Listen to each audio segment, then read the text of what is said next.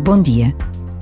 De maio a outubro, quantos de nós não vivemos cada dia 13 com as lembranças de caminhadas, peregrinações, do silêncio da capelinha, das noites iluminadas no Santuário de Fátima?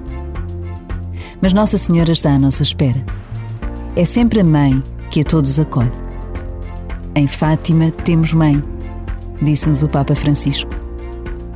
Por vezes basta a pausa de um minuto para que o nosso coração vá até lá à terra abençoada de Fátima, tão nossa.